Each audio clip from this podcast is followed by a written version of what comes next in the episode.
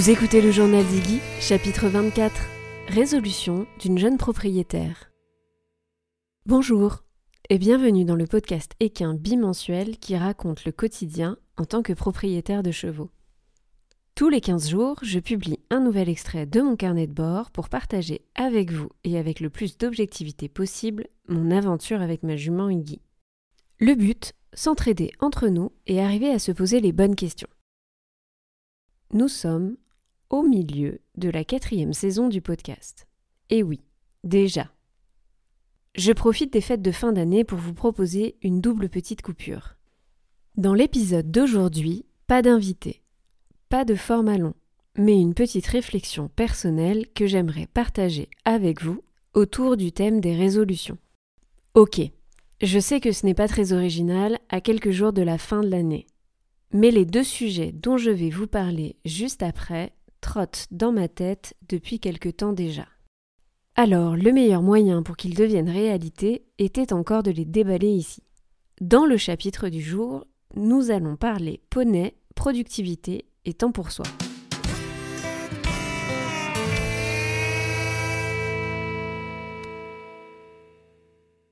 Avec les chevaux, je veux aller vite, alors je prends mon temps. Celles et ceux qui me suivent sur Instagram ont déjà lu cette phrase il y a quelque temps. Elle n'est pas de moi. Je l'ai piquée à Evan de la Salle, qui est un enseignant indépendant, basé en Suisse.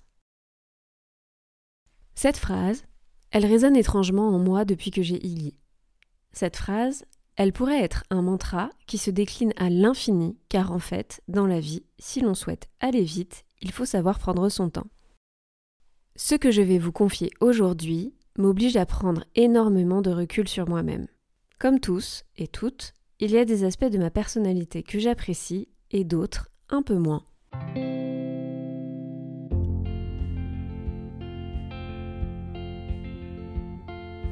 Cette dernière année, j'ai pris conscience que j'étais tout le temps overbooké. Et ça, c'est un des problèmes que j'aimerais régler cette année. Le rapport avec le cheval dans tout ça? Promis, j'y viens. Mais avant d'aller plus loin, j'aimerais commencer par m'adresser à toutes celles et ceux qui souffrent de charge mentale. Celles et ceux qui ont placé dans le trio de tête des épisodes le plus écoutés le chapitre 10 de ce podcast dédié à ce sujet. Vous aussi, vous avez le sentiment d'être toujours débordé? De ne jamais être chill?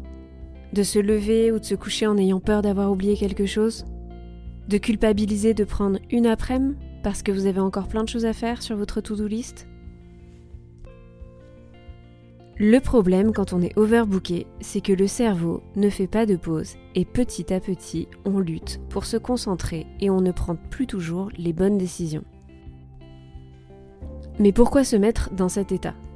Est-ce une question de personnalité ou bien est-ce une facilité à se laisser entraîner dans le culte de la performance?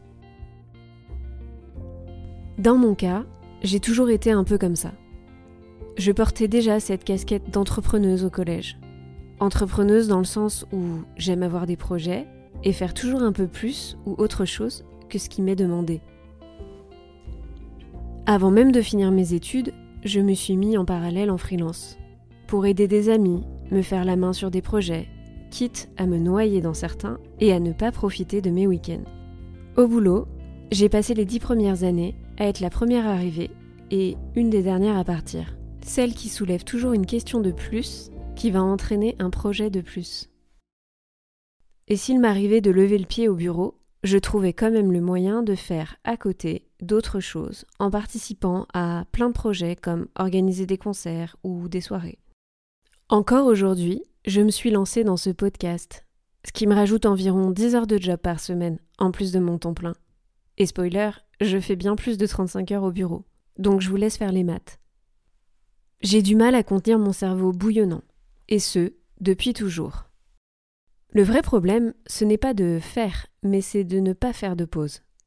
Parce qu'en plus du boulot, du podcast, du temps passé avec Iggy, avec Orion, il y a aussi les formations, les randonnées, le yoga, le temps de jardiner, de cuisiner, de lire, de mater des séries, d'organiser des cerveaux. Bref, tout ça, mis bout à bout, au final, fait que je ne me repose que quand je dors. Je me demande à tout hasard combien d'entre vous se reconnaissent dans ce portrait. Car j'ai remarqué que cette manie d'être overbooké a l'air de se démultiplier chez les gens qui côtoient les chevaux ou qui vivent avec des animaux d'une manière générale. Que ce soit les pros ou les amateurs et propriétaires. Alors, quel est le problème dans le fond? Est-ce si dérangeant de ne pas se poser? Et en quoi ça vient jouer dans notre relation avec notre poney? Chez moi, le fait d'être toujours dans l'action se traduit depuis quelques années par un accroissement de la fatigue mentale, de l'hypervigilance, une difficulté de concentration, et finalement, je deviens plus lente, ce qui fait que j'ai l'impression de ne jamais en voir le bout. Pourquoi je livre ici tout haut un des aspects de ma personnalité avec lequel je suis le moins confortable? Parce que je crois que nous sommes très nombreux dans ce cas. Depuis quelque temps, je cherche à cibler précisément ce qui me retient petit à petit d'avancer, de m'améliorer.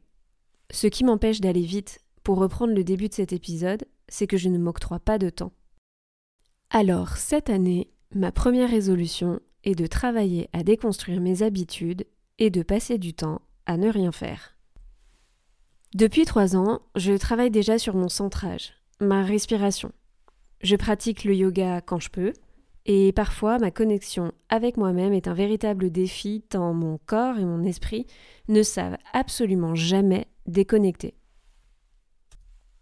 Je me force à être 100% avec Iggy également, en mettant mon téléphone sur off aussi, depuis les débuts que je l'ai à mes côtés.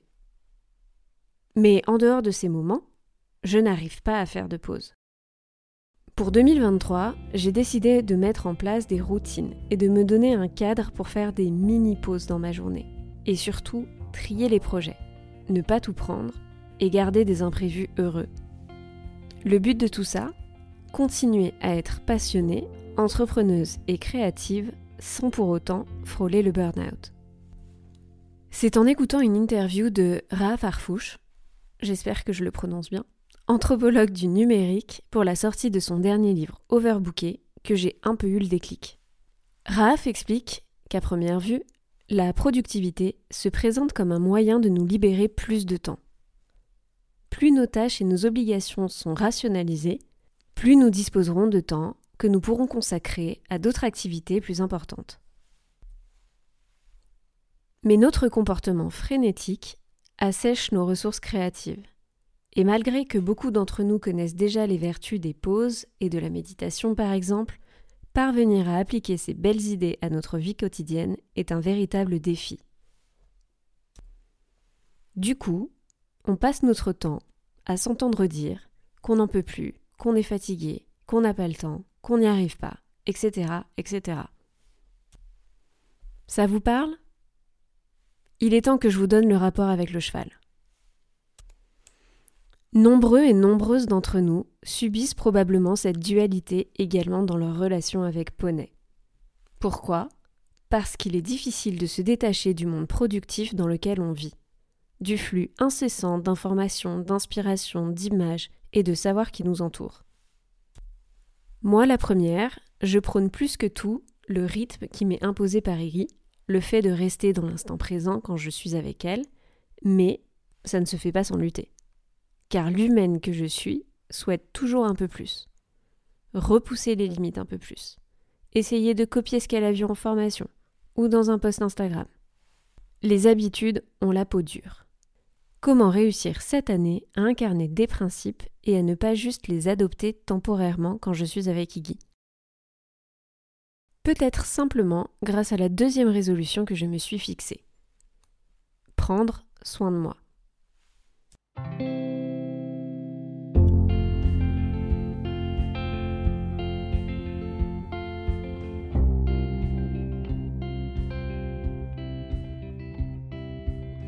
Cette année, je ne l'ai pas vu passer. Il y en a des comme ça. Et bizarrement, plus le temps passe, plus les années passent vite. 2022, j'ai clairement manqué de temps pour moi. Je me suis laissé dépasser par la masse de choses à faire que je m'étais confiée. Une liste d'objectifs trop longue et des tâches trop lourdes. Entre le démarrage du podcast, qui est venu bouleverser mon rythme, et un déménagement heureux dans la maison de mes rêves, j'ai quand même voulu enfiler le costume de la meilleure propriétaire de l'année. Alors clairement, le temps a manqué, car aucun de ces projets ne se réalise en un claquement de doigts. Et le temps de retrouver des routines, j'ai perdu celles que j'avais. J'ai abandonné le yoga pendant environ 8 mois. Je n'ai pas pris le temps de faire mes deux séances annuelles chez l'ostéopathe, ni celles d'acupuncture qui me permettent de traiter quelques douleurs chroniques. Je n'ai pas fait non plus de grasse matinée, ni pris énormément de week-ends pour moi et mon mec, ceux où on fait des activités pour soi, je ne compte pas le nombre de soirées où je n'ai pas pris le temps de cuisiner un plat équilibré, ni celles où je ne me suis pas écoutée et où j'ai ignoré ma fatigue en préférant scroller Instagram. Je suis allée marcher bien moins de kilomètres que l'année précédente et je n'ai pris qu'une semaine de vacances pour moi, avec du vrai repos, les doigts de pied en éventail. Par contre, j'ai priorisé Iggy, mais aussi Orion, avant mes propres besoins. Et ça, je sais que cela correspond à la majorité d'entre nous. Le problème, c'est que ça ne tient pas dans le temps. Chez l'humain qui vit avec des animaux, on s'intéresse et s'interroge sur les besoins fondamentaux du cheval, du chien en ce qui me concerne, du chat pour d'autres, mais les nôtres. Je me souviens avoir découvert la pyramide de Maslow lors de mes études de marketing et de communication.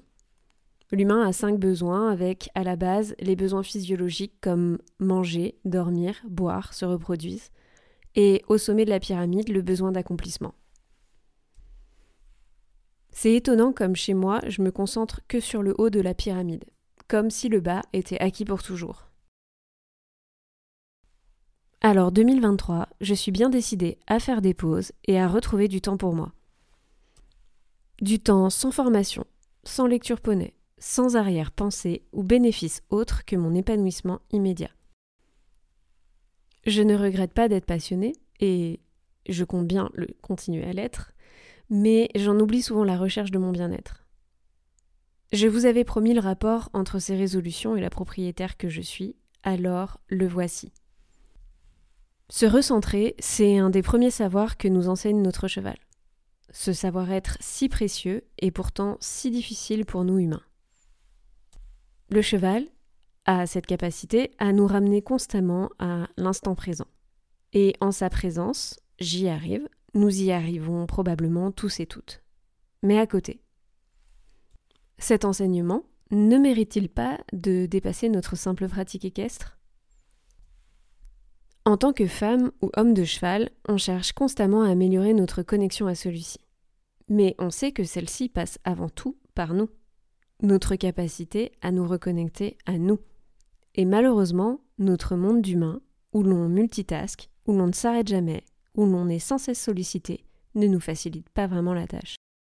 Devenir propriétaire, ça reste le plus beau cadeau que je me suis fait. Et l'exclusivité n'a rien à voir là-dedans. Le fait de vouloir faire comme je veux non plus, ni même de satisfaire mon besoin de posséder. Devenir propriétaire m'a juste permis de rencontrer et de vivre avec des animaux qui sont les meilleurs professeurs de tous les temps. Cette année, je veux surtout gagner en sérénité et pouvoir bénéficier du calme dans mon esprit pour moi et pour moi uniquement. Parce que c'est le plus grand enseignement que m'offrent Iggy et Orion. Alors, je ne sais pas si ces deux résolutions vous parlent, si vous vous y retrouvez dedans, si j'enfonce des portes ouvertes ou si ces quelques mots résonneront pour vous, parce que vous n'arriviez peut-être pas à mettre le doigt dessus. Mais je vous propose qu'on s'en parle en DM sur Instagram, si ça vous dit. Une chose est sûre, c'est que même si je suis bien décidée à ralentir et prendre du temps pour moi, le podcast restera un rendez-vous que je continuerai d'honorer. Parce que ça fait bientôt un an que je vous partage ce carnet de bord, et grâce à lui, j'apprends, je prends du recul, et je rencontre des personnes passionnantes et tout aussi passionnées que moi. Mais surtout, grâce à vos retours, vos messages, je sais que j'aide certains et certaines d'entre vous à réaliser leurs rêves, à franchir le pas et à devenir vous-même propriétaire. Alors merci, c'est le plus beau cadeau de fin d'année que vous pouviez me faire. Je vous souhaite donc de bonnes fêtes, un bon réveillon et je vous donne rendez-vous en 2023 pour la suite de la saison 4. Si vous avez aimé cet épisode, n'hésitez pas à le partager à votre tour. Merci de votre écoute et à très bientôt.